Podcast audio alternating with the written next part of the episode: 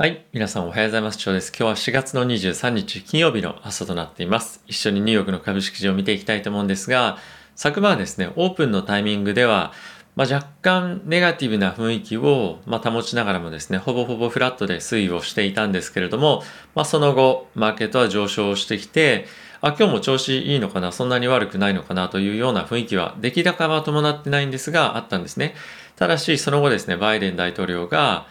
え、キャピタルゲイン税、まあ、株式の利益に対しての税金ですね。まあ、こういったところに対して税金を大幅に引き上げるというような発表をしたこともあって、マーケットはその後ですね、大きく下落をしていきました。で、そういったこともあってですね、マーケット全体的に、まあ、リスクアセットですね、主に仮想通貨も含めて、えー、結構大きく下げていたんですけども、まあ、大きくというか、まあ、1%ぐらいですけども、まあ、その一番上がったところから行くと、まあ、結構そこそこ落ちたかなという、まあ、印象があります。で、えー、そういった動きもあったので、そのままマイナスで引けてしまったんですけれども、ここ最近やはり、まあ、出来高が伴わない中で、まあ、上がっていく相場、動いている相場っていうものが、まあ、ありましたよね。特に昨日、ま、昨日なんかは、えー、出来高なかなかなかったんですが、えー、上昇といった一日だったんですけども、まあ、昨晩はですね、そのおとといよりも、まあ、出来高は、まあ、若干かもしれませんが、えー、伸びていて、で、かつ下げているというようなこともあって、ここ最近やはり下げるタイミングでの出来高の方が多いという日が、えー、続いているかなと思っています。出来高伴って上昇できている銘柄っていうのは非常に数少なくて、まあ、その中でも一つ非常に目立っているのがバイオンテックかなと思っています。連日、えー、どんどんどんどん高値を切り上げていって、かつ出来高もですね、非常にえー、まあ、高く推移をしていて、まあ、かなり好調と言っていいような銘柄の一つかもしれませんね。それ以外は、まあ、僕は比較的その注力して見ているものの中ではあんまりそういった銘柄ってないので、やはりワクチン銘柄引き続き、えー、強いかなと思ってます。まあ、ワクチン銘柄の中でもバイオンテックは結構突出してそういったところはあるのかもしれませんけれども、えー、昨日はそんなような一日でした。で、金利はですね、1.54というところで10年債金利は推移しているんですが、まあ、1.5割るかどうかというような、もうそういう水準まで来ていてえ、この金利の下落っていうのが今までであれば、株式市場にとっては非常にプラスだったものの、なんとなくの雰囲気として、金利の下落はえ、リスクの回避の方向に、質への回避というふうに言われますけれども、そういった方向感の動きにこう最近なってきてるんじゃないかなと思うので、え、金利の下落がですね、え、手放しに喜んでいいものかどうかっていうのは、え、少し疑問な相場に今なってきてるんじゃないかなと思っています。はい。えー、あとはですね、えー、セクター間で見てみると、まあ、全面安に見えますね。全部赤です、セクターは。で、まあ、この一つの理由としてはですね、昨日は、まあ、突発的なえー、そのバイデン大統領の発表ということもあって、各セクターのですね、主力銘柄っていうのが売られていたということも、まあ、大きな一つ要因だったんじゃないかなと思っています。やはりリクイリティがあるものっていうのは、早く処分しやすいということもあるのでえ、そういった銘柄にまずは売りが入ったっていうのもあるかなと。で、 GAFAM はですね、大きく、まあ、全部下落していて、プラステスラも3%を超える下落。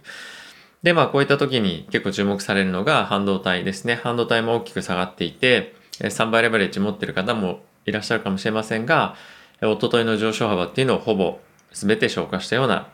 えー、1日となってしまいました。7%ぐらい下落してましたね。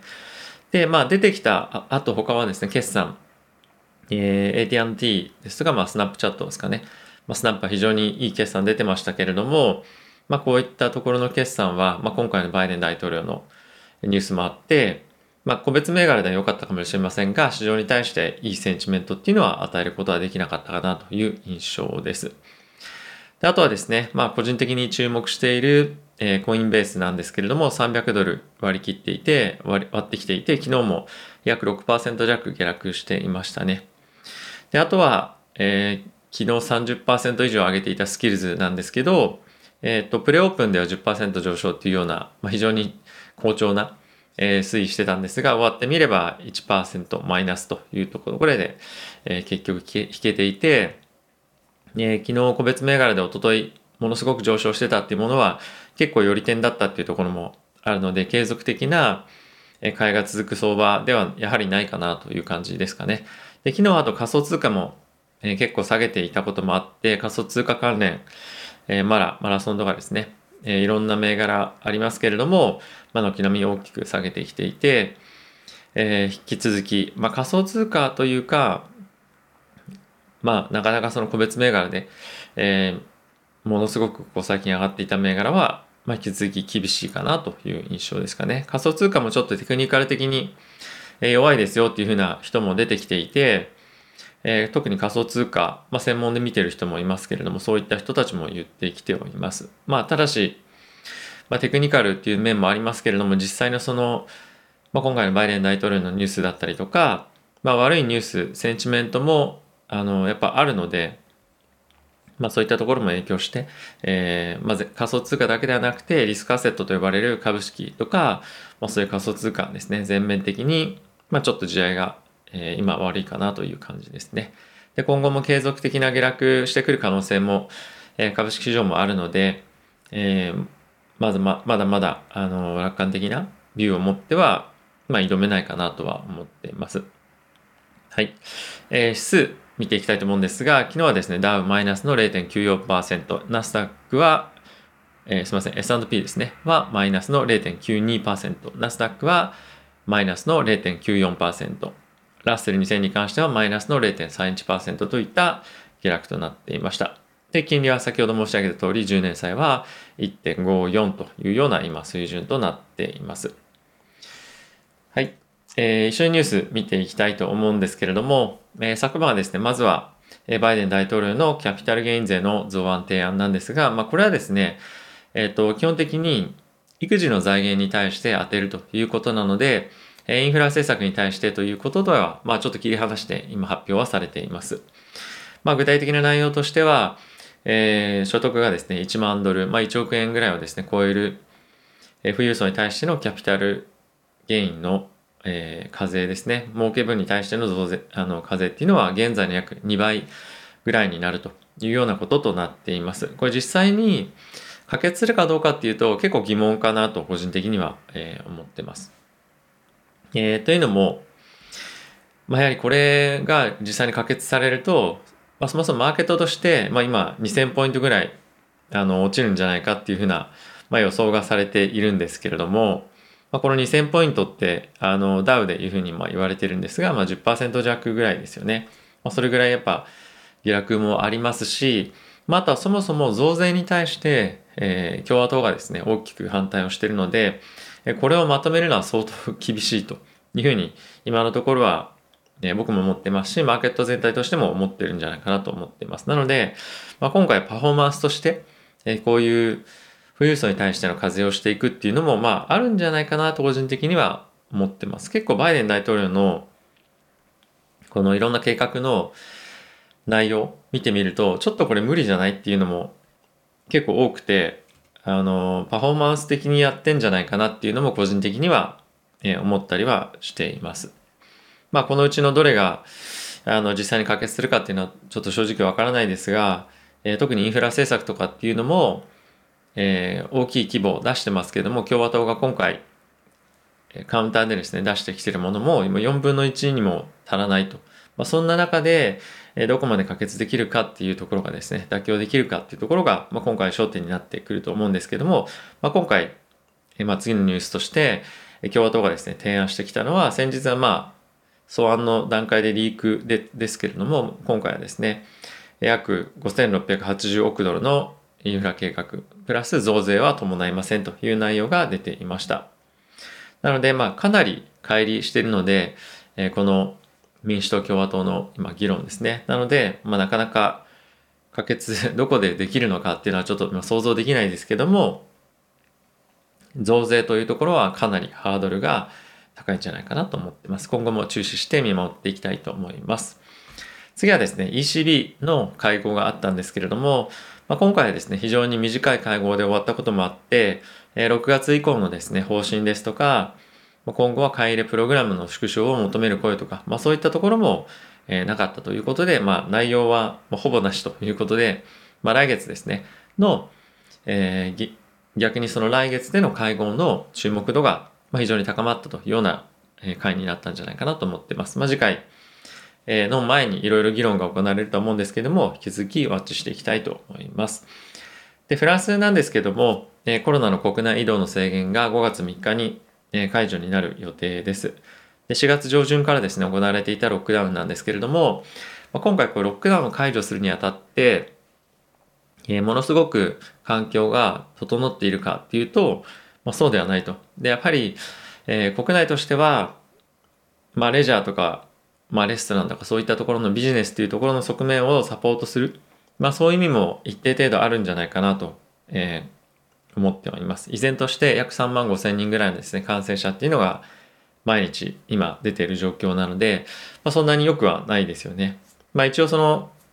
前週比という意味では3月の13日以来の、まあ、低水準というふうに言ってますけども、まあ、引き続き病院はかなり切迫している状況なようですし、まあ、その思ったよりも見た目よりもそんなに甘くない状況なんじゃないかなと個人的には思っています。えインドもですね、まあ、現在1日あたり31万4千人というですね、過去最高を記録していって、もう指数関数的に本当伸びが激しいんですよね。なので、まあそんなにえー、急いでやる必要もないんじゃないかっていう声もフランスの方ではあるようですが、今回のこのインドの動きを見てみると、まあ、世界的な感染拡大はまだまだ収まるような状況ではないのかなという印象ですかね。で、そういったこともあってですね、今、ワクチン不足が EU の方で非常に問題されているんですが、アストラゼネカがですね、供給を EU に対してえ契約通りできなかったということもあってですね、法的措置を取るということが今発表されていました。まあ、法的措置を取ったからといってワクチンが入るかっていうと、まあ、そうではないと思うんですけれども、まあ、一応その保証とか、まあ、金銭面での保証っていうのがま今後ですね、えー、いろいろとま計算されて、ま、発表されると思うんですが、ま、内容によってはですね、まど、どこまでの保証なのかワクチンを買えなかった保証なのかもしくは、ま、経済的ダメージまで保証しろというような感じになるのかどうか。でその裁判の行方っていうのは、まあ、非常に注目されるかなと思っています。まあ、こういったところで今後、えー、なんていうんですかね、大きな損害とかが、その経済の、えー、経済をオープンできなかったから、まあ、そこの保証までしろとかっていうふうになると、まあ、国とか EU に対して、まあ、今後逆にですね、ワクチンの供給を契約しないよっていうふうになる可能性もかなりあるので、例えば来年とかまたコロナが流行った場合に、じゃあ供給の契約するかっていうと、まあ、どうかなと、まあ、そういう意味も、まあ、かなり小さい規模の契約にとどまってしまうとか、やはりあるので、まあ、これあんまりいい、まあ、どこまでかわかんないですけどね、内容が。そういった方向までいっちゃうと良くないんじゃないかなと思っています。はい。あと、イスラエルですね、非常にワクチン接種進んで、今非常に平穏とは言わないですけども、だいぶ改善されたような環境になってますが、えー、ファイザー、バイオンテックのワクチンを、まあ、慢性病、例えばえっ、ー、と、なんだ、糖尿病とかですね、そういった慢性疾患を抱えている人たちに対して接種して、えー、仮に、まあ、コロナが発症してしまったタイミングで、その合併症の悪くなる割合っていうのはかなり、えー、下がっているということもあって、まあ、これバイオンテック、ファイザー、あファイザーバイバイオンテックのワクチンを接種する上での、まあ、大きなメリットとなっているということが、えー、発表されるそうです。まあ、これがですね、一応論文としても発表されることで、まあ、正式にいろんなデータとしても今使われるようですけれども、まあ、引き続きこのやはりファイザーバイオンテックのワクチンの、ま、性能というか、えー、まあ、性質の良さっていうのが、まあ、抜きに出てるなという感じはありますよね。バイオンテックの株が今軒並み上がってるのも、まあ、納得かなという感じです。はい。あとはですね、アメリカの航空会社なんですけども、ワクチンがかなり普及してきたこともあって、えー、かなり回復してきている、業績回復してきているというようなことが出ていました。え、ただし、まあ、この夏以降に、えー、国際便とかがかなり改善するかっていうとそうではなくて、で、航空会社の、まあ、ほぼというとちょっと言い過ぎなんであれなんですけど、まあ、結構大部分が国際線の、えー、収入なんですよね。なのでで、国際間の移動っていうのはかなり難しいと、今年いっぱいは。なので、そんな簡単には、改善しないよというふうにも言われていて、まあ一時的な回復っていうのはあるかもしれませんが、まあ長期的にまだまだ回復っていうのは見込みが立たないというのが現在の状況かなと、えー、思っています。うんうん。はい。そうですね。こんな感じでした。もう一つすいません。ちょっとニュースを言おうとしたんですまあ、ど忘れしちゃったんですが、え、引き続き、まあ、コロナで改善、国内経済は回復していきそう。ただし、まあ、国際間の移動は、まあ、難しい。あ、そうですね。そうだ。あの、イギリスで、えー、まあ、ワクチンを接種した人は、ま、そういった感じのパスポートの、ま、スタンプなり何なりを押される、あの、得られるっていうニュースが出ていました。なので、例えばイギリスから、イギリスに対して入ってくる人はワクチン接種じゃないといけないですよとか、あとはイギリス国内で何かしら食事をするとか、まあそういった時に、もしくはシアターに行くとか、そういった時には、このワクチンサポあのパスポートっていうんですかね、そういったものがないといけないっていうような状況に、ま、今後はするというふうな発表がありました。で、これに対しては結構いろんな国でですね、人権的な観点から、ま、良くないっていうような声が上がっていたりはしましたけれども、まあ、今回イギリスが先駆けてやるということで、他の国々がですね、どう追随するのか、そしてこういったことを導入したことによって、どういう影響があったかっていうのは、まあ、面白いスタディになるのかなと思うので、今後は注目していきたいと思っています。はい。え、引き続きですね、まあ、コロナっていうところのリスク、ま、アメリカがですね、ちょっと落ちてきたんですね。あの、ほんのちょっとなんですけど、まあ、感染者の拡大が少し落ち着いてきたっていうのは、まあ、非常にいい傾向かなと思いつつも、世界的にはまだまだ、えー、感染拡大がしていると。で、今回、改めてキャピタルゲイン税っていうのの発表がバイデン大統領からあって、まあ、それもですね、あの市場の上値を、今回ちょっとコロナがアメリカ国内で減っていきそうなので、まあ、マーケットとしてセンチメント良くなりそうかなと思っていたところでこのニュースだったので、今後はですね、このニュースの議論の行方を追っていくことにはなるんじゃないかなと思っています。ただ、一方でまコロナが非常に落ち着いてきそう、米国内でですね。ということが、まあ、非常に株式にとってはいい動きになるのかなとは思っています。で、今回のこの増税に関しても、なかなか難しいよということもあるので、キャピタルゲイン税という観点からは、A プラスですよね。そのキャピタルゲイン税っていうところと、インフラ政策がま結びつけられてないっていうところもあるので、それはまあいい点かなと思うんですが、このインフラに対しての財源確保のために今後どういうふうにしていくのか、どこからお金を得られるのか、で、そしてそのプランの実現性というところも今後は注目されていくと思うので、え、政策関連非常に重要なので注視をしていきたいなと思っています。はい。ということで、えー、引き続きですね、まあ、株式市場不安定ではありますけれども、まあ、どういう種類の、どういった、えー、属種のポジションを取るのか、ディフェンシブ寄りの銘柄で固めるのか、もしくは、ま、例えばさっきあの半導体大きく下げてましたけれども、まあ、そういったところのリバウンドを狙ってレバレッジかかった商品狙っていくのかとかっていうのは、まあ、人それぞれあると思うので、えー、いいと思うんですが、まあ、引き続き、えー、方向感のない日がですね続くと思いますので、えーまあ、自分の中でおそらくテーマを持ってらっしゃると思うのでテーマに沿った銘柄選びっていうのが、まあ、重要になってくるかなと思っています。はい。ということで今日が終わればえー、週末ですね。まあ、非常に今日も快晴で、まあ、東京ですけれども、雲がないような一日となりそうです。えー、洗濯物もあの非常に早く乾くので、その点は嬉しいですが、えー、今後もですね、少しちょっと週末にはピクニック行ったりとかしたいなと、えー、個人的には思っています。はい、えー、皆さんも週末良い日をですね、過ごしていただけると嬉しいです。では、 Happy Friday ということで、また次回の動画でお会いしましょう。さよなら。